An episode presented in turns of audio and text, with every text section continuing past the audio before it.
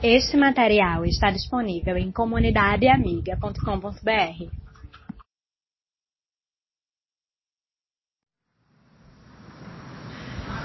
Tendo Jesus voltado, Marcos capítulo 5, verso 21 até o verso 34.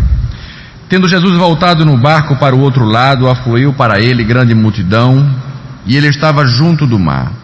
Eis que se chega a ele um dos principais da sinagoga, chamado Jairo, e vendo-o prostra-se a seus pés.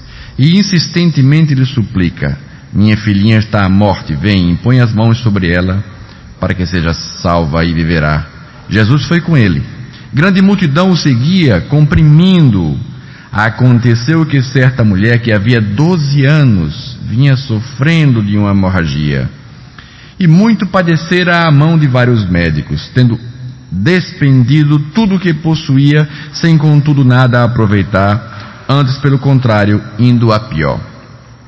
Tendo ouvido a fama de Jesus, vindo atrás dele, por entre a multidão, tocou-lhe a veste, porque dizia: Se eu apenas lhe tocar as vestes, ficarei curada. Logo se estancou a hemorragia e sentiu no corpo estar curada do seu flagelo. Jesus, conhecendo imediatamente que dele saíra poder, virando-se no meio da multidão, perguntou: Quem me tocou nas vestes?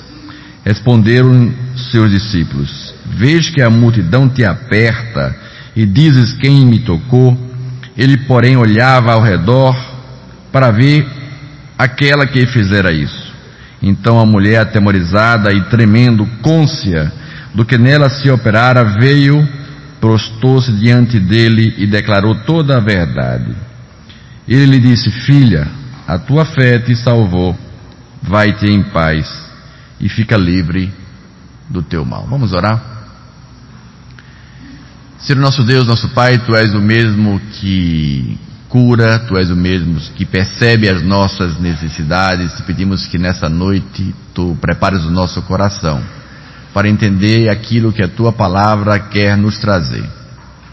Usa o teu servo aqui presente, na tua graça, na tua misericórdia, para que o nome de Jesus seja glorificado, porque é em nome dele que nós te oramos. Amém. Vamos sentar?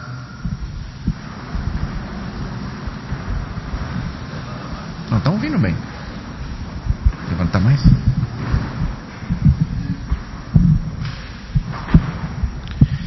Jesus havia saído de uma cidade, de uma região chamada Gadara. Lá ele havia encontrado um homem possesso de espírito imundo, que aterrorizava todo mundo naquela região, que quebrava correntes, que batia nas pessoas. E ali Jesus liberta aquele homem e uh, é convidado a sair daquela região porque aqueles demônios que saíram daquele homem entraram nos porcos e aquelas pessoas criavam porcos em grande quantidade e eles se precipitaram no mar. Ah, e os homens daquela região, com aquele grande prejuízo financeiro, pediram que ele se retirasse e ele se retirou.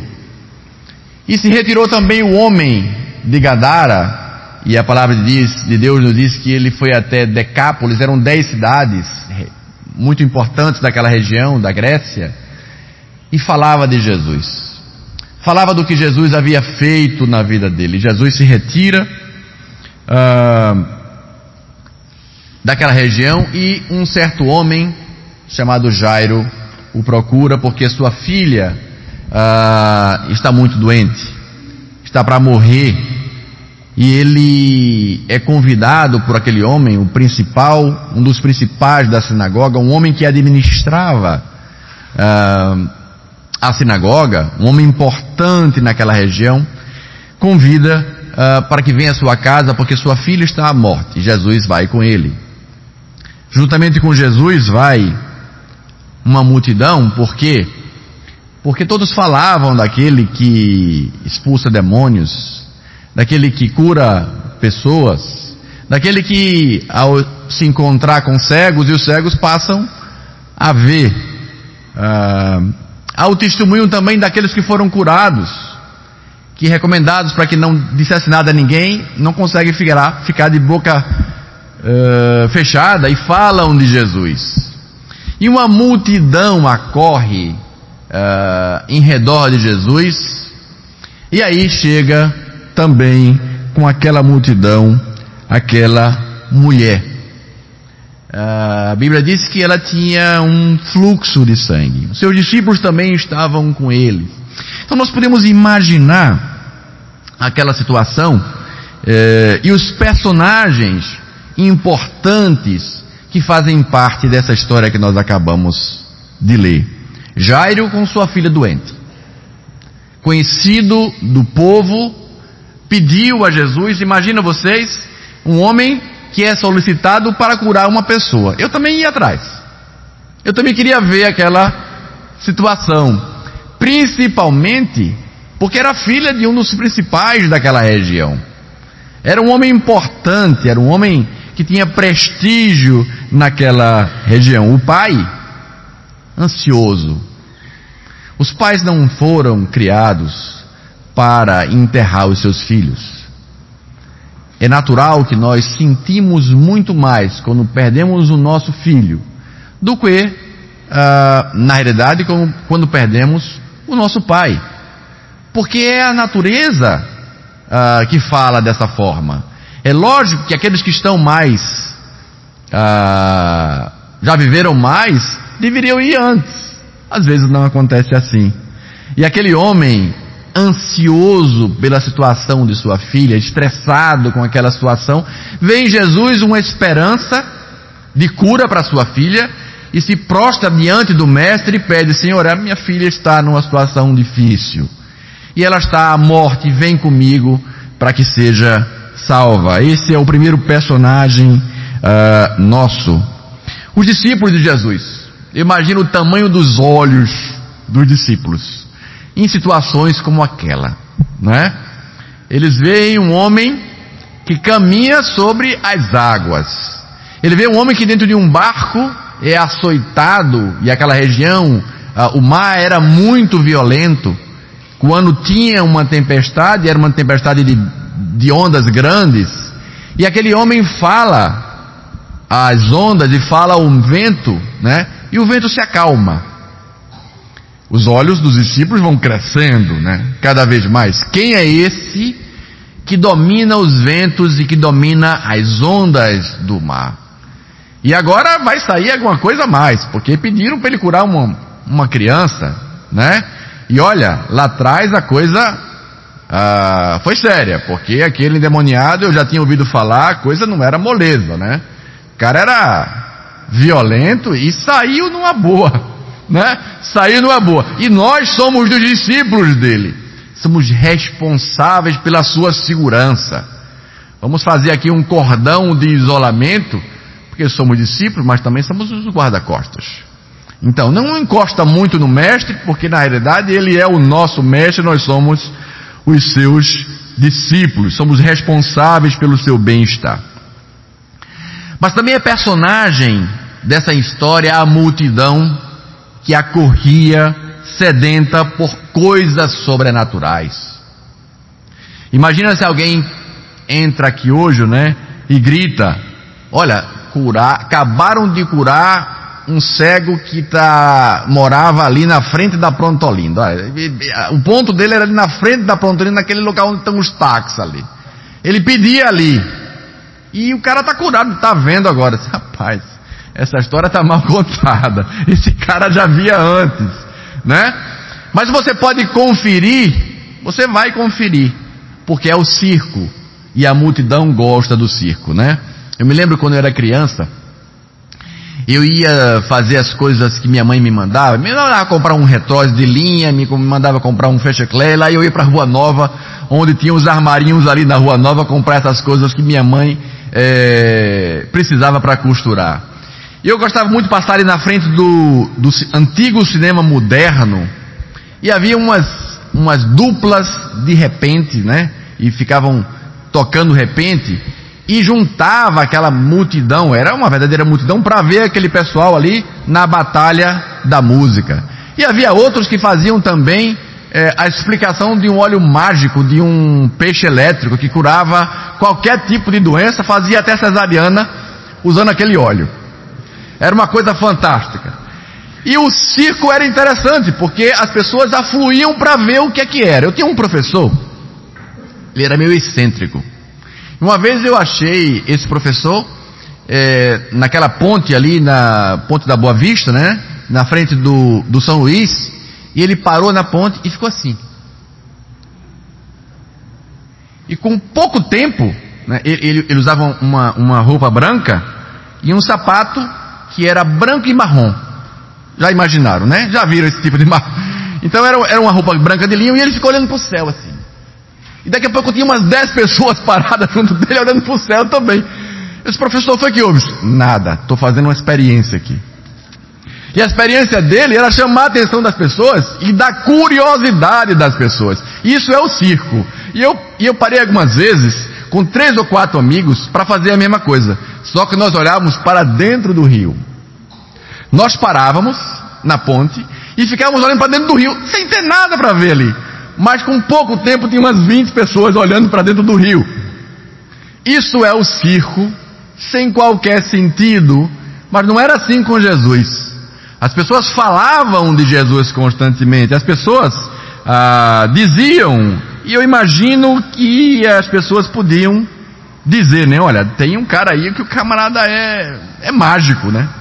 O cara faz algumas coisas muito interessantes. O que, por exemplo? Ó, eu soube, o que eu soube uma vez, que ele estava dentro de uma casa e curou um cara que desceu pelo teto.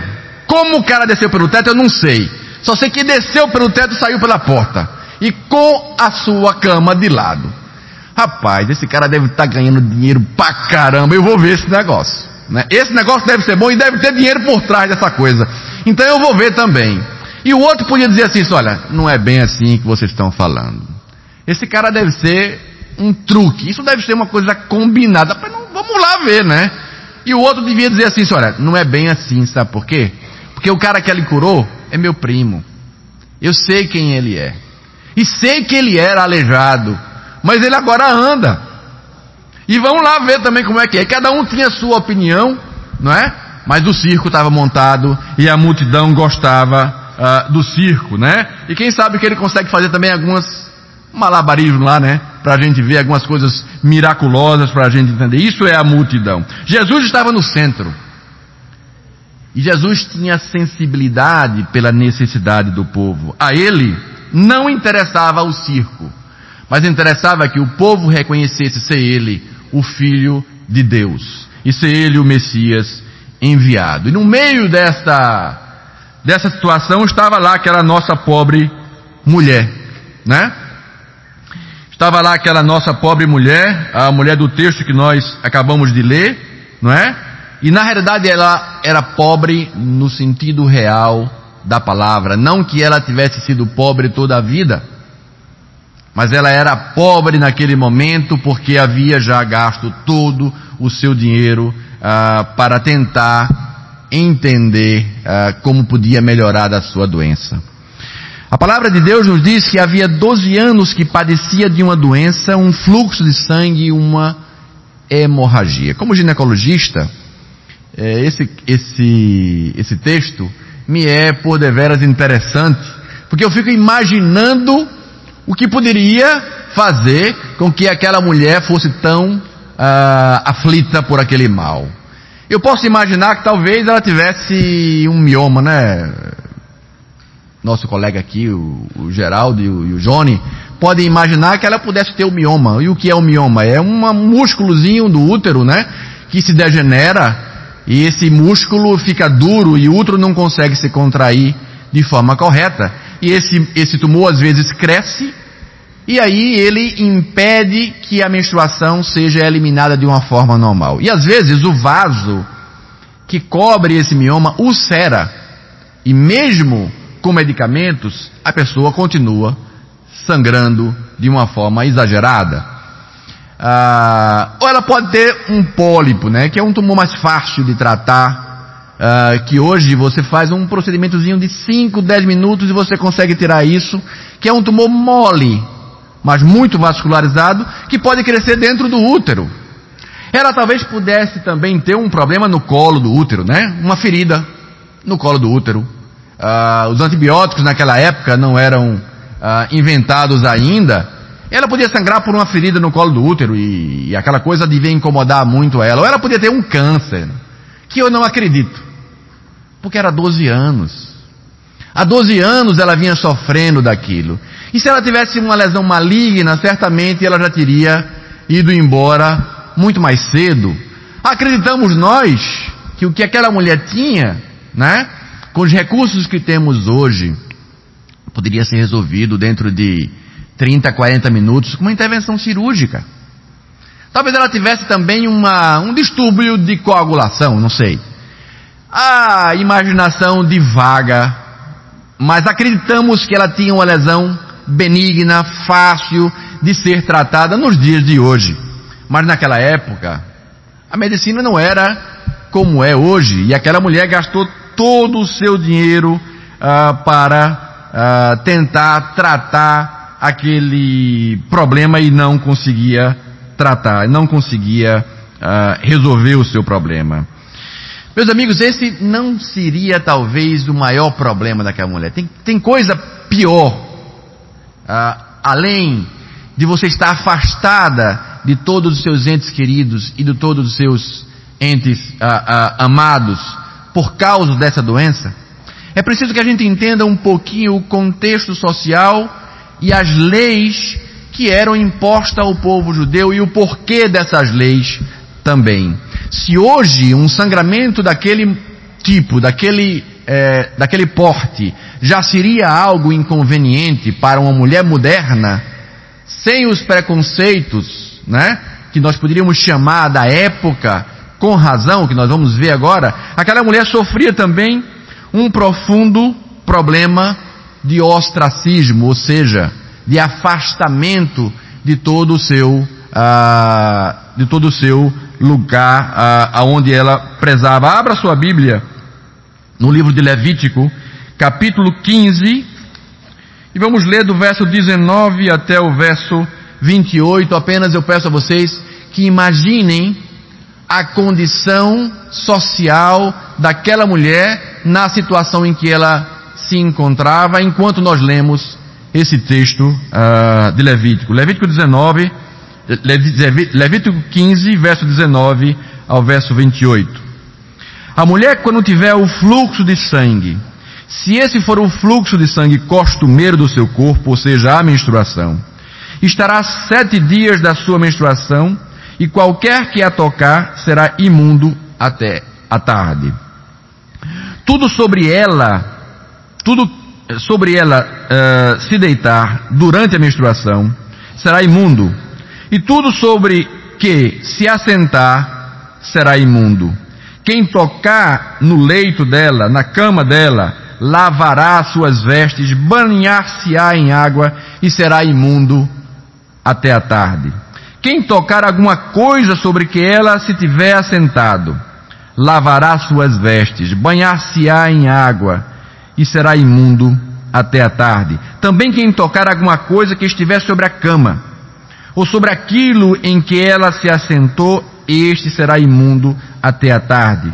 Se um homem tiver relações com ela e a sua menstruação estiver sobre ele, será imundo por sete dias. E toda a cama sobre que ele se deitar será imunda. Também a mulher quando manar fluxo de sangue por muitos dias, como era o caso dela, fora do tempo da sua menstruação, ou quando tiver fluxo de sangue por mais tempo do que costumado, todos os dias do fluxo será imunda, como nos dias da sua menstruação. Toda cama sobre que se deitar durante os dias do seu fluxo ser-lhe-á como a cama de sua menstruação. E toda causa sobre o que, todo, toda coisa sobre o que se assentar será imunda conforme a impureza da sua menstruação. Quem tocar a estas será imundo, portanto lavará as suas vestes, banhar-se-á em água e será imundo até a tarde. Porém, quando lhe cessar o fluxo, então se contarão sete dias e depois será limpa. Pensamos, por que é que Deus dá uma lei dessa para um povo daquele? é muito massacre para a mulher. Não é isso? Podemos pensar dessa forma? Devemos pensar também que Deus já sabia o método que nós hoje conhecemos, durante toda a vida, Deus já sabia que o sangue contamina, que uma pessoa doente pode transmitir essa doença para outras pessoas através do sangue, dos, dos excrementos, ah, e Deus, por medida de segurança, para um povo que vivia na ausência de água, para um povo que vivia numa região desértica, Deus cria leis que são importantes para o povo daquela época. Não tem o sabãozinho para lavar, não, gente. Não tem o antibióticozinho para tomar quando se está doente, não. Ah, o povo precisava ser poupado da propagação das doenças que eram também presentes naquela época. E Deus criou essa lei pensando nisso. Mas imaginem só vocês a carga que essa mulher, com um fluxo constante de sangue, passava todos os dias ah, na sua imundície. Porque o termo utilizado era esse. Você não podia fazer a comida da casa. Você não podia tocar no seu filho. Você não podia tocar no seu marido. Você não podia tocar no seu vizinho. Você não podia fazer compra. Era realmente melhor morrer do que viver dessa maneira. São 12 anos ah, em uma situação é, como essa, né? E ela, certo dia, deve ter ouvido alguém falar, né? Olha, tu tá com esse teu problema, eu sei. Não encosta muito não, vou só falar aqui de longe. Porque tu tá imunda, né? Então tu lá, eu cá, eu falo assim, mas não toca em mim. Tem um cara aí, né? Que ele tá fazendo umas coisas bem interessantes e eu acho que pode ser a solução para o teu caso. Se olha, essa coisa me interessa. Imagina, estou aqui há 12 anos, não tenho mais dinheiro, já estou uma pessoa pobre, imunda, meu marido não quer saber de mim, meus filhos não podem ser tocados, não posso fazer nada dentro de casa e você me vem com essa? É Jesus. Jesus curou um cego, Jesus curou um aleijado, Jesus fala de coisas maravilhosas e ele pode também ah, resolver o teu problema. Gente, não era fácil. Aquela mulher não podia tocar em ninguém muito menos numa coisa santa como aquela que ela estava ouvindo. E o que é que ela faz? Olha, eu vou me esgueirar por aqui no meio da multidão, eu vou ver se eu consigo uma brecha para que eu toque pelo menos na orla da sua veste. Quem sabe, né? Essa coisa, essa misericórdia vem sobre mim e eu fico curada. Então eu imagino o medo daquela mulher imunda que não podia tocar em ninguém, com medo também de que alguém percebesse que havia a presença de sangue no seu corpo, que a sua veste estava melada de sangue, e ela vai se esgueirando, e ela vai muito ah, vergonhosamente e toca na orla do manto de Jesus. Jesus se move para resolver um problema de Jairo. Sua filha que estava uh, a morrer, e morreu, né? Jesus a ressuscitou depois, mas ela morreu. E era muito sério o caso da filha daquele homem. Mas ela vai lá e toca a orla uh, do, da, do manto de Jesus. Jesus para naquele momento e pergunta: Quem me tocou? E os discípulos, né? Nossa, Senhor, me desculpa. Nós somos aqui teus guarda-costas, responsável pela tua segurança, mas querer que ninguém te, te, toque também é demais.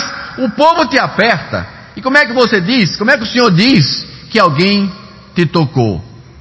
E Jesus diz: Olha, quando ele fala quem me tocou, na língua há para essa palavra quem uh, o feminino e o masculino. Ele fala quem no feminino porque ele sabia quem havia tocado as suas vestes. E ele sabia uh, também que aquela mulher era a pessoa que o havia tocado. Mas Jesus Cristo não admitia que as vestes deles fossem responsáveis por aquela cura. Ele se fez presente àquela mulher para que ela não pensasse que aquelas vestes tinham sido a causa, que eram talvez, né, um amuleto importante para ela conseguir um pedaço depois. a veste de Jesus, o manto de Jesus, que tem poder de curar.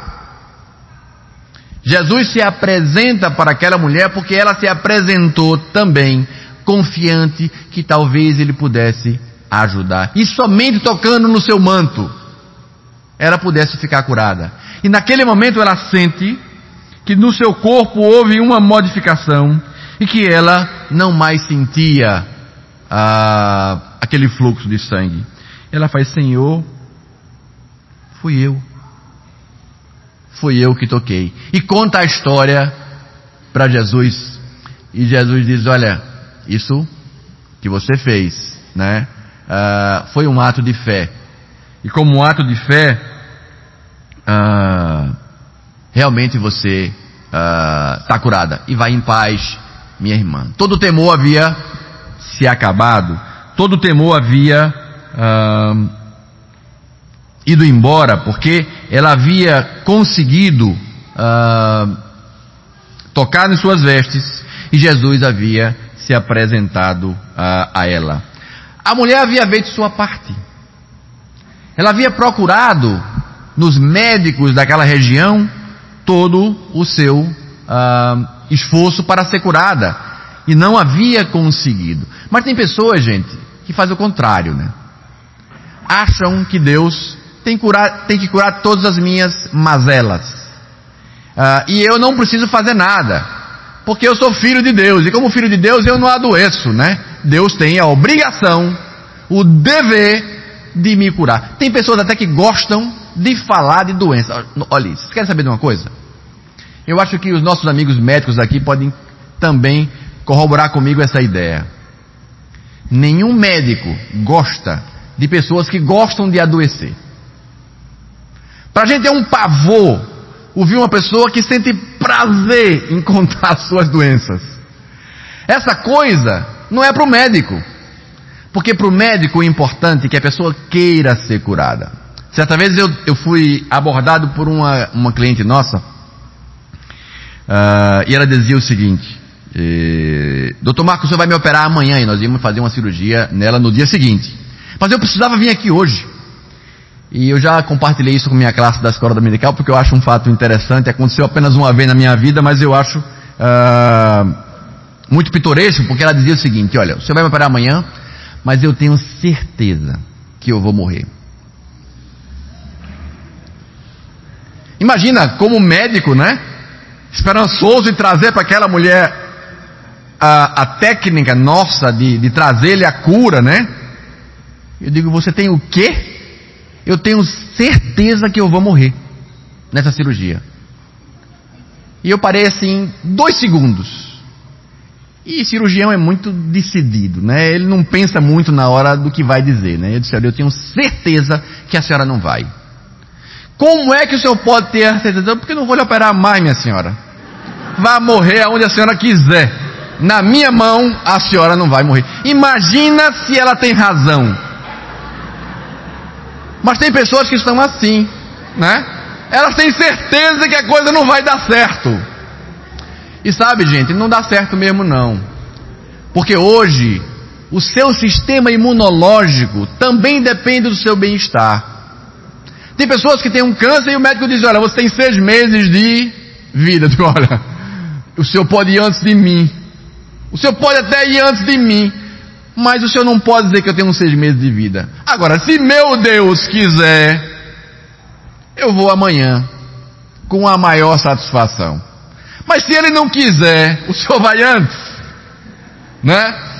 Mas essa coisa de ter certeza que vai morrer no dia da manhã, e não morreu, olha. A certeza dela não era tão boa, né? Tá viva até hoje, espero, né? Então, ah, aquela mulher tinha feito a sua parte, ela tinha procurado os médicos, né? Ah, ela não queria estar naquela situação, ela não queria estar doente, né? E nisso nós tiramos algumas lições interessantes quando avaliamos esses personagens. As tribulações da vida são algumas vezes positivas, pois nos fazem procurar a Jesus. Não antes sem fazer a nossa parte, né? Precisamos ah, não incomodar o nosso mestre com coisas que são fáceis de se resolver, porque Jesus Cristo, né? Ele é o Senhor das causas impossíveis. Ele é o Senhor que cura quando nós não podemos curar, parando de comer o excesso que nós comemos. Ele cura, né? Quando nós ah, controlamos o nosso doce, porque nós somos diabéticos.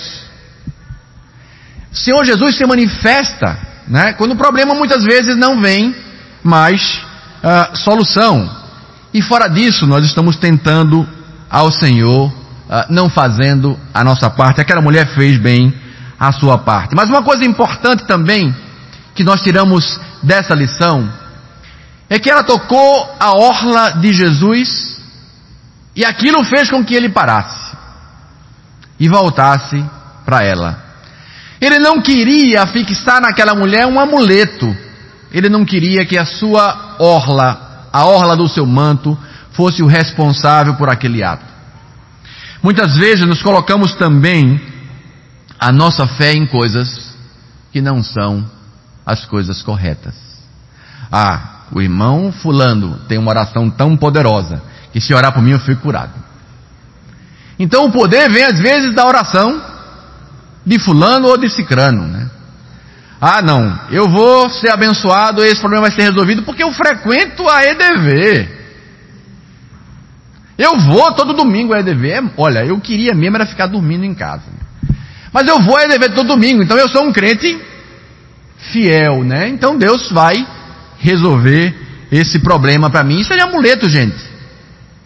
Isso são os amuletos que muitas vezes nós tentamos negociar com Jesus. Quando a nossa fé realmente é genuína. Quando nós entendemos que a nossa fé depende do objeto e não da fé em si. A nossa fé depende de para quem nós dirigimos a nossa fé e não ah, é o ato de se fazer uma oração, ou de se pedir uma bênção, ou de fazer um, uma oferta ah, que vai resultar na bênção de Deus. Nós entendemos que não é a orla do manto de Jesus que nos transforma, que nos cura, que nos salva e que nos ah, modifica a vida, porque o próprio Jesus vai se manifestar em nossa vida, no nosso dia, uh, no nosso uh, viver. Jesus conhecia uh, quando o tocavam. Jesus sabia e veio ao encontro daquela mulher e ela foi curada. Eu queria é, encerrar a mensagem de hoje com uma. Eu não sou muito bom de poesia, não, mas o sogro da minha o sogro não, o avô da minha esposa, foi um homem de Deus durante toda a vida, um poeta é, fantástico. E uma das inspirações nossa para essa, essa mensagem de hoje foi um, um poema que ele escreveu, uma poesia que ele escreveu sobre essa mulher. E ele intitulou esse, esse eh, escrito A Mulher que Roubou uma Graça. É uma graça de título, né? A mulher que roubou uma graça, na realidade, ela foi agraciada por Jesus, né? Mas ela tentou roubar uma graça com toda a fé uh, naquele homem, né? Então, o nome dele era Tancredo, era um velhinho de, de cabelos brancos, de voz mansa, uh, que estudou muito pouco, mas tinha um profundo conhecimento de Deus eh, e das coisas do Evangelho. E a poesia diz, diz o seguinte: Ela fora de certo uma mulher prendada que na vida social era integrada, sua beleza helênica, a sua tez macia, quase indistintamente a todos atraía. Porém, um estigma de dor e de amargura marcara indefinidamente a criatura. Há mais de doze anos, tempo interminável, sua vida se tornara triste e insuportável. Era um mal incurável, o seu corpo minando contínua e lentamente sua vida roubando. Mesmo sempre asseada, limpa e perfumada, imunda, pela lei era considerada. Gastou tudo o que tinha e, e nenhum sacrifício conseguiu libertá-la do imenso suplício. E a mulher, antes rica e bela e tão prendada, espera pela morte a que está condenada. Mas eis que uma explosão de tremenda euforia se espalha na Judéia e em toda a Samaria. O Messias de Deus, o Filho prometido, achava-se na terra, o tempo era cumprido. Andava em meio ao povo e fora a um casamento, marcando com milagre esse acontecimento. Demônios expulsou em plena luz do dia e a cegos devolveu a vida e a alegria. Aleijados andavam e um morto reviveu espalhando esperança em meio ao povo seu. Foi então que uma mulher triste e desalentada renova a esperança na cura almejada, antegozando o encontro e a sua salvação, murmura o encontro, uh, murmura humildemente em terno cantochão. Permite, ó Santo Deus, que imunda como sou, posso agora tocar as vestes do Senhor premida multidão segue cambaleante, chegando até Jesus, a tremer, exultante.